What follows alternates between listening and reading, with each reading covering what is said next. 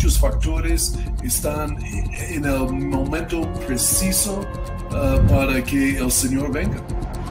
La palabra de Dios está avanzando, las profecías se están cumpliendo y, y uno tiene que estar entendido en los tiempos. Falsos cristos, falsos caminos, falsos, falsos mesías, falsas religiones.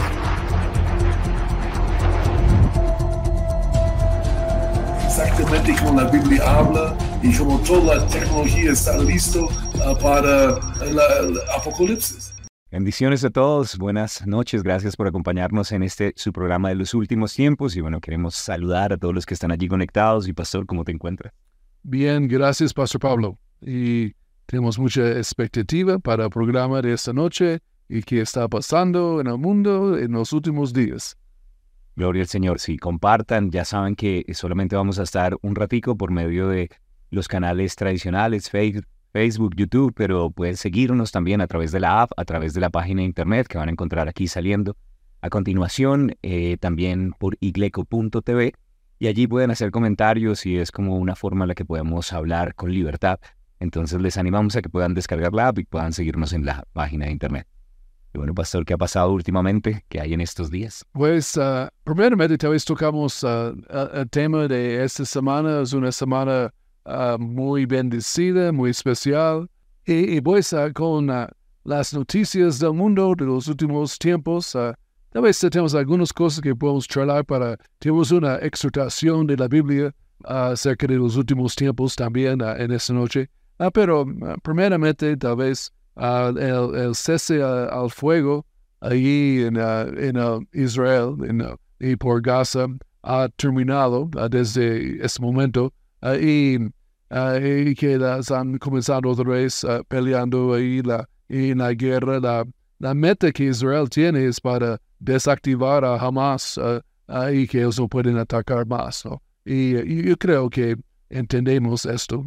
E, e, este propósito es como obvio ahí eh, para hacer, porque no pueden vivir en, en paz con alguien que quiere matarle y, que maten sus mujeres y están violando sus mujeres y matando sus bebés y niños y la uh, y, haciendo cosas horribles. ahí obviamente toca desactivarles, es la idea, desamarles. Y ellos están en esto, ¿no? y la y, tratando de hacer todo lo posible para que los civiles ah, no, no son ah, lastimados, pero los mismos palestinos no dejen la gente huir, no, dejen la gente salir. Ah, ellos quieren que ellos mueran, básicamente. Terrible, yo sé que suena, pero e, es así porque hacer su propaganda en el mundo, ¿no? Que es un genocidio ahí, que está pasando, etcétera, etcétera. pero Um, y creo que van, a terminar la, obra y tendrán paz ahí después uh, en sus fronteras, como la Biblia profetiza en Ezequiel 38, 39. y entonces eso está pasando ahí en Israel.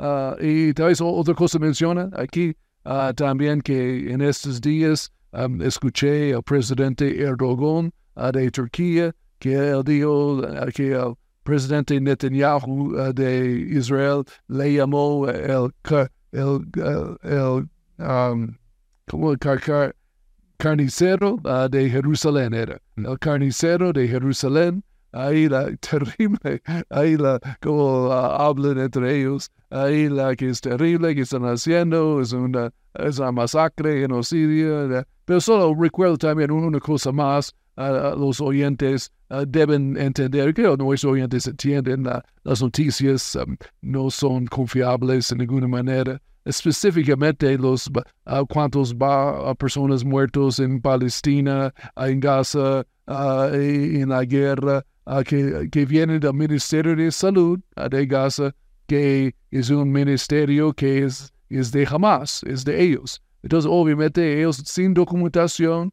uh, sin pruebas, sin fotos, uh, dicen que uh, dos mil personas murieron hoy, o mil personas, o quinientas personas, o diez personas, y, y, no, y, solo es números, no es real, y sabemos desde los números, por ejemplo, del aeropuerto que dijeron 500 murieron, ahí la, la verdad era como 20, 25 eh, que murieron. Entonces, cualquier número que viene del Ministerio de Salud de Gaza, ah, puedes tomar 10% tal vez ah, de ese número, es más la realidad de qué está pasando. Ah, y no, no sean engañados con esos números falsos de ellos, simplemente, no hay otra forma de decirlo. Y cuando Israel da su, sus números de cuántas personas muertos y a los soldados, que esos son con documentación, certificado de muerte, son reales sus números. Ahí la, pero en Palestina no. Entonces, Pastor Pablo, perdón. Sí, igual no, no paren de orar también por toda la situación y todo el conflicto. Oramos por la paz de Jerusalén, oramos por la salvación de todos los hombres y bueno, eso que mencionabas específicamente también de, de cómo Israel tiene las noticias más acertadas, pues estaba viendo que incluso ellos reportan cuando han tenido bajas eh, por fuego que llaman amigable, cuando ellos mismos cometen errores, mientras que eh, por el lado de Hamas, si ellos se vuelan a sí mismos, le echan la culpa a Israel o si hacen alguna cosa, ¿no? Entonces, pues es, eso también nos muestra mucho, ¿no? De la ética detrás de todo esto. Tenía aquí un reporte que de hecho pues me llamó la atención que también eh, durante este tiempo parte del cese al fuego se había dado para liberación de rehenes y sí se, se pudieron liberar algunas personas, pero no eran muchas, ¿no? Por ejemplo, en un día se liberaron ocho personas de cientos que están allí atrapados. Pero en medio de estas liberaciones, eh, la mayoría de las personas que liberaron fueron extranjeros de otros países y habían, por ejemplo, unos de Tailandia que estaban diciendo que las condiciones en las que ellos se encontraban eran muchísimo mejor que aquellos que eran israelitas de nacimiento y que habían estado allí simplemente eh, en, su propia tierra. Y que ellos por lo menos los trataban como seres humanos y a los otros como animales y que todo el tiempo los estaban golpeando, todo el tiempo los estaban eh, con cables amarrando, dañando, maltratando y que incluso a los niños los marcan, los marcaban con cosas calientes, con hierro caliente y los drogaban para que no gritaran y no, y no manifestaran como dolor, pues porque se desesperaban también de escuchar sus llantos. Entonces, pues este tipo de cosas es lo que hace que obviamente el gobierno de Israel quiera liberar a sus personas, a su gente, ¿cierto? Y, es entendible que ellos eh, no estén satisfechos con que no entreguen a todos los rehenes y que todavía la situación se perpetúe. Entonces, pues, es solamente como para entender un poquitico del conflicto, todo lo que está sucediendo, que esto no se ha detenido, puede que pronto uno siga con su vida y hay otras noticias dando vueltas alrededor, pero pues la situación sigue tensa ahí en el Medio Oriente. Bueno, Dios es fiel. Sí, Señor. Y así oramos por la paz ahí en esta situación, obviamente. Y también con los rehenes, una cosa que ha sucedido, que cuando fueron desatados, tal vez tuviste en las noticias que algunos sonriendo como alegres, ahí diciendo que, ah, sus, ah, que jamás los trató bien humanamente, fue muy, muy formales con ellos, ahí, pero entienden que ellos fueron mandados por Hamas para decir esto.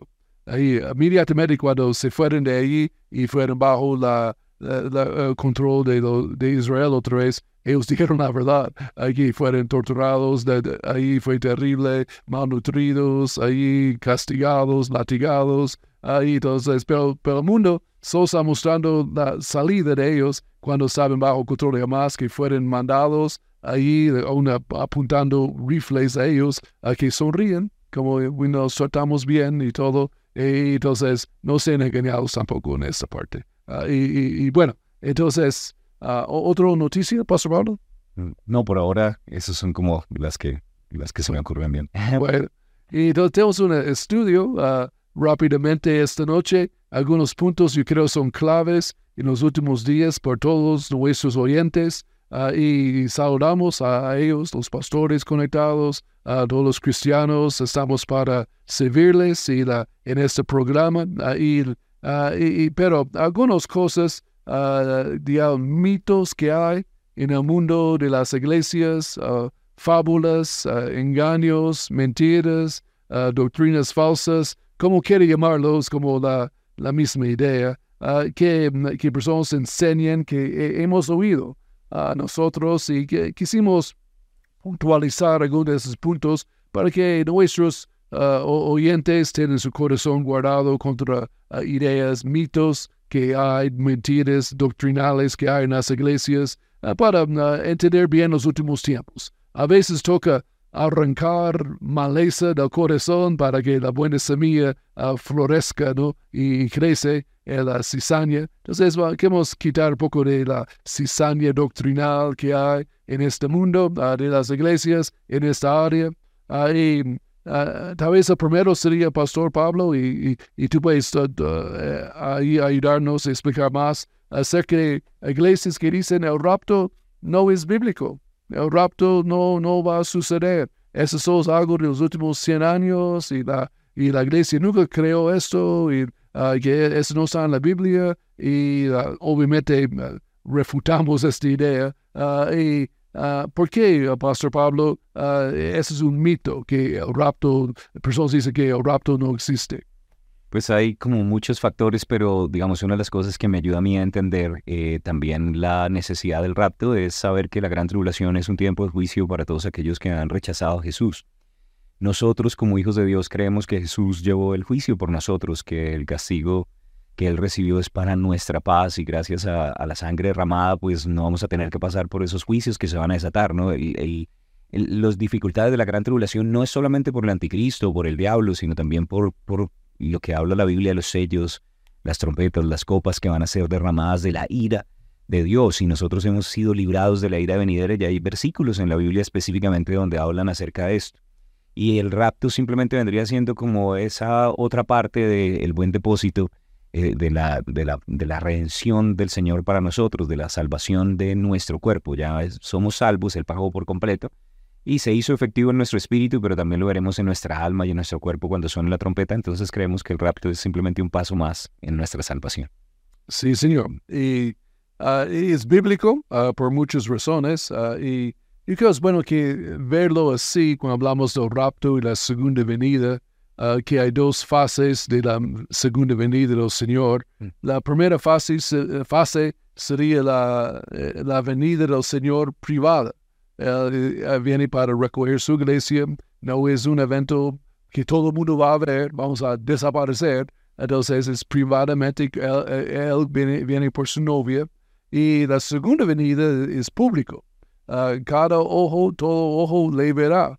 Ah, todos los habitantes del mundo van a saber de la segunda venida. En el rapto será como un misterio para que dónde se fueron, qué pasó, uh, dónde están los cristianos, uh, y qué, qué, ha pasado. y, y, van a ser confundidos también, ¿no? y, la, y tal vez una cosa que va a confundir la gente mucho y cuando el rapto sucede, está pensando eso otro día, que yo creo que el Papa que tenemos personalmente no creo es cristiano. Ah, y la, por cosas que él dice, y ah, él, no tiene ah, la, idea de quién es Jesús y la salvación. Entonces, él, no va a ir en el rapto. Él va a quedar. Entonces, el mundo va a decir que, mire, dicen los cristianos se fueron, pero el Papa no se fue. Entonces, como eh, la idea sería que la, no, es, no era como ellos dicen, es no fueron los cristianos, porque el líder de los cristianos está aquí todavía. Mm. pero nunca era cristiano, pero el, diablo va a usar esto como eh, él tal vez siendo el falso profeta, el Papa, ahí va a engañar a la gente y veremos qué pasa, pero es una idea que tenía el otro día, otro día que pensé que fue, interesante. Mm. Ahí la, el Pastor Pablo. Sí, pero bueno, igual nosotros creemos que hay versículos que respaldan esta idea, que sonará la trompeta, que los muertos en Cristo resucitarán, que luego nosotros los que hayamos quedado nos vamos a reunir con el Señor en las nubes, 1 Tesalonicenses 4, de los versos 3 en adelante, 1 Corintios 15, donde habla acerca de que no todos dormiremos, pero que todos seremos transformados, los cristianos creyentes que hemos sido sellados con el Espíritu Santo, que es la, la garantía de nuestra herencia. Y, básicamente lo vemos una y otra vez en la palabra y, la, y, la, Biblia de hecho dice que el Señor nos guardará de la hora de la prueba que va a venir sobre el mundo entero. Entonces sí, creemos que eh, antes de que el Señor venga y se manifieste en la tierra, tal vez así como una persona de pronto que ha estado trabajando y tiene una invitación para ir a algún lugar, primero pasa por su casa y recoge a su esposa. De la misma manera el Señor va a venir primero por nosotros, vamos a tener una celebración privada, ¿cierto? Las bodas del Cordero y después volveremos ya para la cena, para la, para la batalla del Armagedón, al final de la gran tribulación y ahí es cuando todo lo verá. Y hay grandes diferencias entre la primera, o, eh, la primera parte, la primera etapa, o parte A de la venida del Señor, que es el rapto de la iglesia, y la parte B, que ya sería su manifestación delante del mundo. Y en otros programas hemos hablado un poquitico acerca de esto, pero pues en una de ellas es Jesús viene por su iglesia, en la otra Jesús viene con su iglesia, ya el ejército de Dios viviente acompañando al capitán de la salvación. Y creo que eso es importante porque también hay versículos en Zacarías, en el capítulo 14, en Apocalipsis 19, que la novia desciende, que el capitán de la salvación sale, que nosotros venimos en caballos justamente con él, con vestidos de lino fino, limpio y resplandeciente. Entonces, bíblicamente, si vamos a regresar con él, primero debió habernos recogido y obviamente necesitamos entender las diferencias entre el momento de nuestra reunión con él y ya el momento de su manifestación al mundo. Sí, señor. Hay dos eventos distintos ah, en la Biblia y el rapto es muy documentado bíblicamente. Hay más de 40 versos en la Biblia hablando del rapto, 40 secciones ah, de versos, mejor dicho, hablando de la transformación, los nuevos cuerpos, ahí la, que yendo al cielo físicamente. Uh, ese es el rapto. Ahí un día vamos a desaparecer y en un abrir y cerrar de ojos. pero los dos eventos, para entender poco más, ahí la, en uno los santos son transformados y en los, el otro no son transformados. En segunda venida no habla nada acerca de transformación. recibimos nuevos cuerpos en un rapto y, la, y en el rapto la, tierra no es juzgada. En la segunda venida Jesús viene para uh, juzgar y pelear. y la y, la rapto es inminente, mm. uh, cualquier momento, uh, donde la segunda venida hay una serie de eventos que deben suceder antes de la segunda venida, muy documentado en Apocalipsis, que deben suceder antes. Entonces no es cualquier momento, pero el rapto sí. Mm. Y la y el rapto es solo por los creyentes, uh, y la segunda venida afectará a todos los hombres de la tierra, uh, y la, uh, el rapto es, es, mucho hay en el Nuevo Testamento, segunda venida es más en el Antiguo Testamento y también algo en el Nuevo Testamento. El, el, rapto es antes de la día de su ira, que mencionó Pastor Pablo muy bien, y la segunda venida es después de, del día de, de su ira. y en el, el rapto no hay referencia de Satanás, y en la segunda venida sí menciona Satanás es atado y echado al, al abismo por mil años, eh, con, encadenado con cadenas. y el rapto viene por los suyos. y en, como mencionó Pastor Pablo, en la segunda venida, él viene con los suyos. y en el rapto, viene en el aire. Y en la segunda venida, él viene a la tierra. en el rapto, él toma a su novia. En la según venida, él viene con su novia. En el rapto, uh, solo los suyos van a verle, la iglesia. En, la segunda venida, todo ojo le verá. En el rapto, la gran tribulación sigue.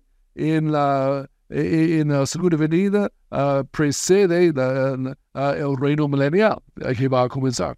y um, tal vez, Pastor Pablo, yo creo hay como cuatro secciones de versos, o tres secciones específicamente Um, que hablan del rapto, que es importante porque hay tres y hemos visto cómo hay propósito de esas tres secciones. Estás hablando de Juan 14, 1 de Tesalonicenses 4 y 1 de Corintios 15. Uh, uno muestra la promesa del rapto, el otro muestra el proceso de cómo será el rapto y otro muestra el propósito del rapto.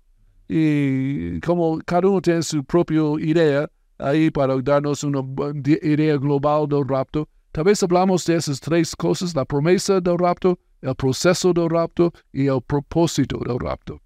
Ahí Juan 14 habla de la promesa. Juan 14, eh, de hecho dice allí la palabra, no se turbe vuestro corazón, creéis en Dios, creed también en mí. En la casa de mi Padre muchas moradas hay. Si así no fuera, yo os lo hubiera dicho, voy pues a preparar lugar para vosotros, y si me voy y os preparo lugar, vendré otra vez y os tomaré a mí mismo para que donde yo esté, vosotros también estéis. Y creo, es claro, ¿no? La, promesa que Jesús hizo, ahí Él está en el cielo, ¿no? Él dice que yo vengo para llevarles a donde yo estoy, al cielo, no puede ser más claro que eso. Ah, y Jesús mismo hizo la promesa. Ah, Jesús como introduce la idea en el Nuevo Testamento uh, acerca del rapto. Él lo vio tan importante, él dice, yo voy a introducir la idea, a dar la promesa. Después detalles vienen en las cartas por Pablo mayormente, y entendemos más, pero esa es la promesa. Y después viene e, el proceso ah, de cómo va a suceder, el propósito, perdónme, ah, el segundo punto, ah, aquí la, no, no, el proceso, yo soy bien, perdónme, en Tesalonicenses 4 muestra cómo será este rapto, los detalles y cómo va a suceder esto. Ah, pastor, porfa. una cosa también acerca de, la, primera, la primera etapa del de la promesa, que casualmente eh, estaba leyendo, pues acerca de la, de la boda judía, que, que una de las formas en las que el varón judío se comprometía, aparte de obviamente hablar con la familia, tener permiso, sellar el pacto, era decirle a la novia, voy a ir a construirte una casa y cuando ya la tenga lista, entonces volveré. Entonces, pues no era con un anillo. Entonces, pues bonito porque justamente Jesús estaba diciéndole a su novia, la iglesia, a los creyentes, los discípulos, aquí iba a ser la futura iglesia, eh, yo voy a preparar una casa para, para mi novia. es gloria al Señor. Pero bueno, en 1 Tesalonicenses, en el capítulo 4, ya hablando acerca del cómo, el proceso, como tal, dice ahí en el versículo 13, Tampoco queremos, hermanos, que ignoréis acerca de los que duermen para que no os entristezcáis como los otros que no tienen esperanza. Si creemos que Jesús murió y resucitó, así también traerá Dios con Jesús a los que durmieron en él. Por lo cual os decimos esto en palabra del Señor, que nosotros que vivimos, que habremos quedado hasta la venida del Señor, no precederemos a los que durmieron. El Señor mismo, con voz de mando, con voz de arcángel y con trompeta de Dios, descenderá del cielo. Entonces los muertos en Cristo resucitarán primero y luego nosotros, los que vivimos, los que hayamos quedado, seremos arrebatados juntamente con ellos en las nubes para recibir al Señor en el aire y así estaremos siempre con el Señor. Por tanto, alentados unos a los otros con estas palabras. El proceso del rapto. Y, uh, Pastor Pablo, ahí la, explícanos de qué pasa en el rapto con las personas que, cristianos que viven eh, en el momento del rapto, están aquí en la tierra, y los cristianos que han muerto uh, en los últimos dos mil años de la edad de la iglesia. Uh, de eso explica el proceso, pero por favor, danos detalles, por favor. Pues aquí dice que una de las razones por las cuales no nos sentimos tristes como otras personas que no vienen a Jesús es porque nosotros tenemos una esperanza bienaventurada, que cuando Jesús regrese, todos aquellos que durmieron en Cristo, y no los llama muertos, sino dormidos porque despertarán, todos ellos volverán juntamente con nuestro Señor. Ausentes del cuerpo están presentes con el Señor, pero volverán otra vez para, para recibir un cuerpo glorificado, un cuerpo resucitado, dice en Filipenses 3:21, un cuerpo semejante al de la gloria suya. Y, la Biblia de hecho me dice que ellos van a resucitar primero, los creyentes de todas las generaciones que han partido antes que nosotros a la presencia del Señor, pero luego nosotros vamos a reunirnos juntamente con ellos y, vamos a estar para siempre, vamos a tener una celebración del gozo de ver a nuestro Señor, del gozo de ver a nuestros seres queridos, y, y, vamos a celebrar allí lo que van a ser las bodas del Cordero. Por eso la Biblia dice, como es un tiempo de gozo, que debemos alentarnos con estas palabras, no debería ser un tiempo de susto, sino de gozo para el creyente. Y, cuando nosotros, la iglesia que vivimos, cuando Jesús viene, cuando escuchamos este sonido de trompeta de redención del cuerpo, ¿qué va a pasar con nosotros, Pastor Pablo? La Biblia dice que vamos a tener un cuerpo inmortal, incorruptible. Vamos a, que lo vamos a ver de pronto ahorita en 1 Corintios en el capítulo 15. Y, básicamente vamos a reunirnos con el Señor. Allí vamos a tener también más adelante pues, coronas, galardones, recompensas, pero vamos a ser arrebatados y dice en las nubes para recibir al Señor en el aire. Entonces da la idea de que vamos a ser sacados de la tierra, porque si vamos a estar en el aire, si vamos a estar en las nubes, ya no vamos a permanecer en este lugar. Las personas a veces dicen, pero eso de rapto, ¿dónde aparece? No aparece la palabra. Pero el concepto obviamente lo vemos ahí, en el arrebatamiento de la iglesia, que es otra forma de referirse al rapto de la iglesia. Muy bien. Y entonces tenemos la promesa, Jesús nos dio de del rapto, y tenemos el proceso de cómo será. Eh, y en 1 Corintios, la Biblia nos dice eh, el, propósito ah, muy claramente de por qué hay rapto, por qué es necesario y ah, qué va a pasar. Entonces leemos aquí tal vez en 1 Corintios 15. Dice, pero esto digo, 1 Corintios 15, verso 50, pero esto digo hermanos, que la carne y la sangre no pueden heredar el reino de Dios ni la corrupción hereda la, incorrupción. Os digo misterio, no todos moriremos, pero todos seremos transformados. En un momento, en un abrir y cerrar de ojos, a la final trompeta, porque se tocará la trompeta, y los muertos serán resucitados incorruptibles y nosotros seremos transformados, pues es necesario que esto corruptible se vista incorrupción y que esto mortal se vista inmortalidad. Cuando esto corruptible se haya vestido incorrupción y esto mortal se haya vestido inmortalidad, entonces se cumplirá la palabra que está escrita. Sorbida es la muerte en victoria. ¿Dónde está muerte tu aguijón? ¿Dónde sepulcro tu victoria? Aleluya. Ahí es la victoria. Ah, ¿En qué sentido? La victoria sobre la muerte. Recibimos cuerpos inmortales en el rapto. Ah, porque el proceso de redención no ha terminado. Ah, somos salvos adentro, pero fuera estamos esperando la nuestra redención, la redención del cuerpo. y el rapto es la respuesta, es la victoria sobre la muerte física. Aún. la muerte espiritual, la muerte, la segunda muerte, la ir al infierno, ha, sido vencido en Cristo por nosotros ya. Hemos disfrutado los frutos de esto en nuestras vidas, pero todavía nos falta la, herencia de nuevos cuerpos. cuerpos incorruptibles, cuerpos glorificados, cuerpos semejantes al cuerpo de Jesús, que Él tiene, un cuerpo que va a durar y permanecer para siempre. Y eso es parte de la redención, muy importante. Ah, si no recibimos nuevos cuerpos, en un sentido que el diablo ganó algo hmm. ah, en, la, en, la, caída, uh, cuando el hombre cayó, porque el hombre nunca tendrá nuevos cuerpos otra vez. No, pero Dios va a completar, Él es el autor y consumidor de nuestra fe, Él va a terminar toda la buena obra en nosotros y tendremos nuevos cuerpos. Entonces allí tiene la promesa, el proceso y el propósito del rapto. Esas tres secciones en la Biblia, Nuevo Testamento, hablando del rapto, pues, es muy clara que el rapto sí está en la Biblia, así es correcto por nosotros, así es para hoy en día. Ah, ah, y, tal vez otro punto que tomamos aquí en esta noche, Pastor Pablo, ah, otro mito que fluye por las iglesias a veces, que la iglesia irá a través de la gran tribulación. Ah, y, la, y personas escuchan esto a veces, ah, y, bueno, hay, varias ideas. Y ahora, e, esta eh, idea, esta doctrina, no es para uh, esencial de la fe cristiana, pero yo creo que es importante entender y que nosotros creemos que la Biblia uh, habla específicamente, claramente, que vamos a ir antes del rapto. y, la, no vamos a ir a través de la ira de Dios, Dios no va a dejar que su novia, sus hijos, van a través de su castigo, su disciplina, su juicio. Eh, eso no sería con el carácter de nuestro Padre, yo creo. Pero vez una forma de verlo que es interesante y la uh, tocando las epístolas, tal vez um, en las cartas escondidas. A veces hablamos mucho de los 14 cartas de Pablo, y las siete cartas generales que hablamos, los 21 cartas que hay, pero olvidamos las siete cartas de Jesús, ¿no?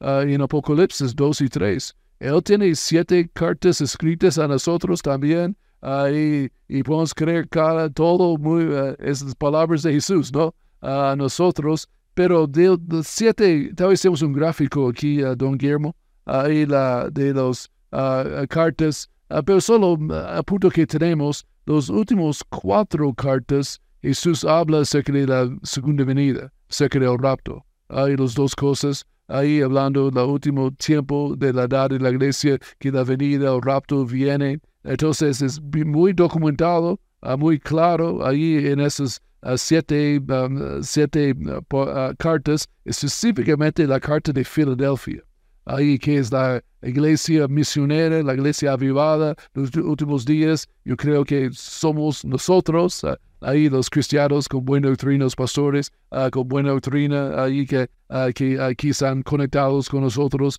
también en, el programa. Y, que nosotros no, no va a dejarnos por el día de su ira. Se hemos quitado de la tribulación, la gran tribulación, Ah, pero eh, que es bueno que leemos, uh, no, no ahorita, pero uh, las siete cartas de Jesús acerca de la segunda venida, acerca del rapto, cuándo será, y que lo explica muy bien ahí en la iglesia de Filadelfia de qué va a pasar. Pastor Pablo. Sí, de hecho a mí me gusta que Filadelfia es conocida como la iglesia de la puerta abierta en el cielo, ¿cierto? La que nadie puede cerrar y y bueno, y también más adelante específicamente dice en el versículo 10, Apocalipsis 3.10, dice, has guardado la palabra de mi paciencia, yo también te guardaré de la hora de la prueba que ha de venir sobre el mundo entero para probar a los que moran sobre la tierra. Y, bueno, y conectado también la puerta abierta, ser guardado, y más adelante en Apocalipsis 4, cuando hay una puerta abierta en el cielo y dice, sube acá. Entonces, pues yo creo que obviamente está haciendo como una referencia a la iglesia que va a ser llevada y va a que va a poder saltar o no va a tener que pasar por medio de la gran tribulación que es el tiempo de la, de la ira de Dios. Estaba viendo una serie, Jack Ryan, como hace bastante tiempo atrás, pero vi un pedacito de la serie, era como estaba en medio de una dictadura, iban a sacar a todos los embajadores y funcionarios de medio de la embajada y es como una figura dentro de la, de la iglesia, ¿no? Nosotros somos embajadores en el nombre de Cristo y, y, antes de que un gobierno entrara en guerra con el otro, lo primero que hizo fue sacar a su embajada, que más o menos es lo que estaba sucediendo ahorita también en Turquía, Israel, ¿no? Ellos tuvieron que sacar gente de allí. Pero si usted está aquí como representante del reino de los cielos, tranquilo que cuando venga una guerra contra el sistema del mundo, el Señor se va a encargar de sacar a sus embajadores y nos vamos con Él y vamos a estar reunidos con Él en el live. Sí, es, aleluya. Y bueno, entonces hay mucho más que podemos hablar de esos puntos uh, aquí con mi colega, con Pastor Pablo, uh, pero uh, queremos seguir. Estamos dando una, una, introducción a esas mentiras, esos mitos, eh, fábulas que hay en la iglesia de, en los últimos tiempos que no son documentados, no son bíblicos, mm. creemos nosotros, ¿no? Y, y, y otro área que tal vez hablamos, tocamos, saltamos poquito ese punto, que uh, un mito quizá en las iglesias, este me sorprende un poquito de cuántos cristianos creen en este punto acerca de que todos somos iguales en el cielo y que todos tenemos misma posición y acceso y responsabilidades uh, y dones y coronas y todos somos igualitos en el cielo. Ahí la, y, dando la idea que si yo soy salvo, entonces mi eternidad es asegurada, que es cierto, pero la posición en el cielo es diferente con cada uno. Ah, y sus responsabilidades uh, y sus autoridades que tienen, su cercanía a Jesús, por ejemplo, uh, depende eh, en nuestra vida terrenal acá. Y eso debe ser enseñado en las iglesias. Porque si cristianos tienen la idea que no, no importa que hago en la vida o no hago, o uh, yo, yo soy, voy al cielo y mi posición es, yo, sé, yo sé, seré igual a, a, a, Martín Lutero y Reinhard Bonke y, la, y Luis Palau, ellos igualitos uh, en posición de ellos, no importa que hago o no hago. No, no, no, no, no. Uh, ahora, el cielo es por gracia, obviamente. Ahí vamos al cielo por la obra de Jesús pero su posición en el cielo depende de sus buenas obras. Uh, y en esto necesita ser enseñado en las iglesias también, que esa anima a la gente para servir a Cristo con fervor y con fuego uh, y con celo, uh, cuando entienden esos principios también acerca del tribunal de Cristo, acerca de las, de las premios que hay. por ejemplo, uh, pastor, uh, hay diferentes coronas disponibles mm. para los cristianos. Algunos son, tendrán más coronas con otros. Uh, y la, tal vez tocamos eh, este punto, don Guillermo, la, hay un gráfico ahí de las coronas. Y si Pastor Pablo, si quieres explicar un poquito, ahí la... Bueno, en Primera Corintios, en el capítulo 9, es la tablita azulita, de pronto si la tienes por ahí. Eh, bueno, en 1 Corintios 9 dice que aquellos que luchan como atletas de todos se abstienen para recibir una corona natural. Nosotros obviamente vamos a tener una corona incorruptible, ¿no? Y eso es pues por tener una vida disciplinada, por sujetar la carne. También en 1 Tesalonicenses 2, 19 habla acerca de cómo Pablo se gozó y tenía una corona de gozo por causa de los creyentes de Tesalónica que él había evangelizado y había discipulado. Y todas esas personas que, ganamos para Cristo van a representar una, una corona para aquellos que evangelizan, para aquellos que comparten la palabra del Señor. En 2 Timoteo 4, 8 habla acerca de aquellos que terminan su carrera. Pablo acabó la carrera, guardó la fe y dijo, y por lo demás me está reservada la corona de justicia, y no solo a mí, sino a aquellos que aman su venida, ¿no? Y amamos su venida cuando estamos haciendo lo correcto y cuando estamos ya listos, pues, para que Él venga. Y, bueno, es, es también una corona disponible, eh, la corona de justicia para los creyentes que están caminando en el plan. En Santiago, en el capítulo 1, habla acerca de la corona de la vida para los que resisten la prueba. Bienaventurado el que soporta la prueba, porque recibirá también una corona. Y hay dificultades en este mundo, todos pasamos dificultades y cuando vencemos de la mano del Señor podemos también recibir ese galardón, esa recompensa eterna, esa corona, que coronas son símbolos de autoridad también. Y en 1 Pedro 5.4 habla acerca de cómo el príncipe los pastores también darán una corona para aquellos que ayudan a pastorear el rebaño, que son líderes, que guían a otras personas. Entonces esos son solamente algunos, algunos ejemplos que vemos en la palabra de que hay recompensas y galardones y no todo el mundo tiene las mismas coronas. Tenía un versículo, pastor, ahí en 1 Corintios 15, que de hecho habla acerca de esto porque, eh, no sé, de pronto la gente tiene la idea de que el reino de los cielos es como socialista y tranquilo, no es capitalista tampoco, pero es un reino, Dios es rey, ¿cierto? Pero, pero no todos son iguales. Eh, la salvación es un regalo precioso para todos, pero las coronas o, son premios, ¿no? Son galardones. Y aquí vengo pronto y mi galardón es conmigo. Y en 1 Corintios 15, en los versos 39 al 41 dice, que no toda carne es la misma carne, sino que una carne es la de los hombres, otra carne es la de las bestias, otra la de los peces y otra de las aves, y hay cuerpos celestiales y hay cuerpos terrenales, pero una es la gloria de los celestiales y otra de los terrenales. Una es la gloria al sol, otra la gloria de la luna, otra la gloria de las estrellas, pues una estrella es diferente de otra en gloria, así también es la resurrección.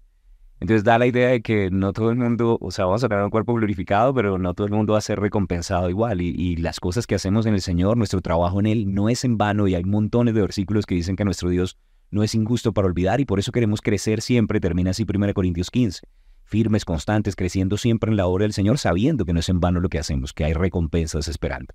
Aleluya. Entonces no somos iguales en el cielo. Mm. Ah, eh, esto es eh, interesante, es bíblico la idea. Es bueno que entendemos esto. Pero, una cosa tal vez, Pastor Pablo, la, una de las cinco coronas disponibles es la corona de justicia. Los que amen la venida del Señor, eh, yo espero que por lo menos conseguimos esta corona. Porque yo quiero, aquí en el programa y nosotros amamos la venida del Señor y, y nuestros oyentes también. Y, la corona de justicia, vamos a apuntar por esto por lo menos. y, la, y la vida, pero personas dicen, sí, pero tenemos las coronas y los vamos a tirarlos delante de Jesús y adorarle y apostrarnos delante de Él. Claro que sí. Ahí la, él es digno de toda la gloria y quitamos nuestras coronas, nos humillamos y le adoramos. Pero después que le, adoramos, recogimos la corona ahí y vamos a trabajar. Ahí la, y la corona es simbólica de reinar, ah, de autoridad, de responsabilidad y un reino que viene. Y hay diferentes alcaldes y gobernadores y presidentes, asesores, hay personas administrativas en este reino y diferentes posiciones y cercanía al rey también. Mm. Ahí vamos a, aún en la vida terrenal de Jesús, había personas más cercanas a, él que otros, ¿no? Algunos, uh, todos los discípulos fueron salvos y uh, fueron sus hijos, discípulos, uh, y, pero algunos fueron más cercanos que otros. Y, la, y Pedro, Juan y Jacobo eran más cercanos que los otros nueve. Ahí la Juan era más cerca de los otros tres. Ahí las doce eran más cerca que los setenta discípulos y los setenta más cerca que los quinientos. Ahí la, había niveles de, de estar con Él, escuchar su voz, conocer su voluntad, estar eh, escuchando su, su, su, corazón en cosas, en su presencia, en su gloria. Algunos saben la transfiguración, otros no. Ahí la, algunos saben la casa de Jairo, otros no. Ahí la, y algunos vieron milagros y la gloria, otros no. sería lo mismo en la eternidad. Ahí, pero la, la cosa clave entender, nuestra posición eterna es fijada ah, para siempre, depende cómo comportamos y caminamos con el Señor en esta vida. Mm. Ah, y, en eso debemos entender. Ah, y, la, y entonces ah, eso nos ayuda a, caminar bien con el Señor, mejor con el Señor, es un estímulo. En, en verdad, Pastor Pablo, nos, nos gusta premios, ¿no?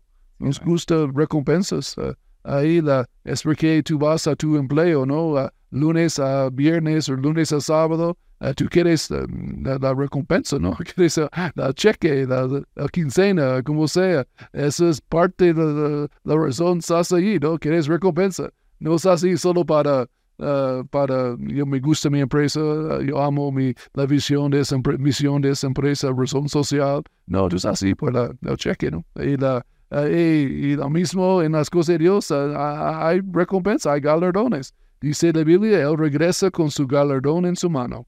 Ahí para premiar, dice en 1 Corintios, hay premios de oro, plata, piedras preciosas.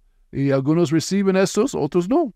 Ahí la, y eh, las parábolas de las minas y talentos. Uh, Jesús habló de premios para algunos y uh, otros no, uh, sobre cinco ciudades, sobre diez ciudades, sobre siete ciudades, como sea, ahí los gobernadores. Y parece que Dios está preparando um, un ejército de alcaldes y gobernadores para su reino que viene, ¿no? Y uh, vamos a ver qué eso quiere decir, uh, pero me parece, si tienen muchos alcaldes y gobernadores, uh, debe tener muchas ciudades y naciones, ¿no?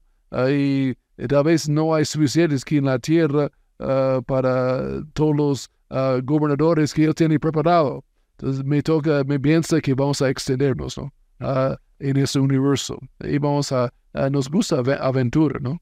nos gustan nuevas conquistas, nuevos horizontes, ahí nuevas fronteras, nuevas experiencias. Y, y creo e, esa es parte de la eternidad, porque será glorioso ahí la que Dios ha preparado por los que le aman, ¿no?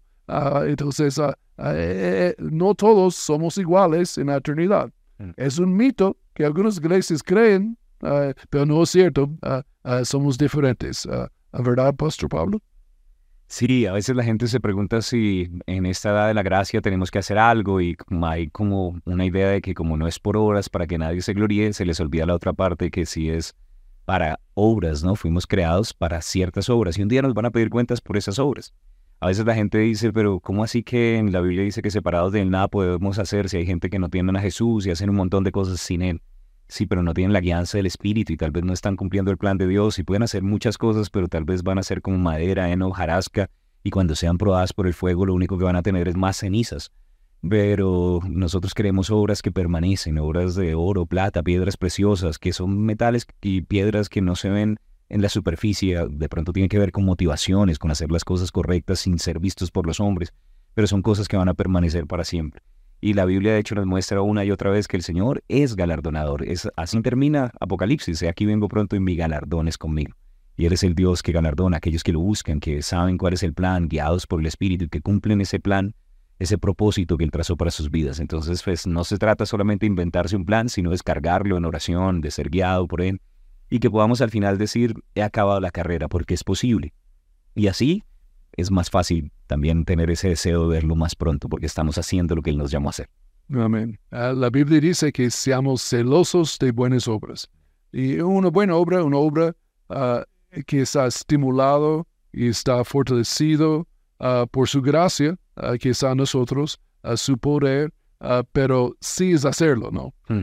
y la, a veces cristianos sí tienen el deseo, pero necesitamos tener el querer y el hacer en las cosas. Entonces, ayuden en sus iglesias, da, hacen muchas buenas obras, apoyen la visión de sus pastores, allí trabajan en, un buen equipo, con buena actitud, y su galardón será grande.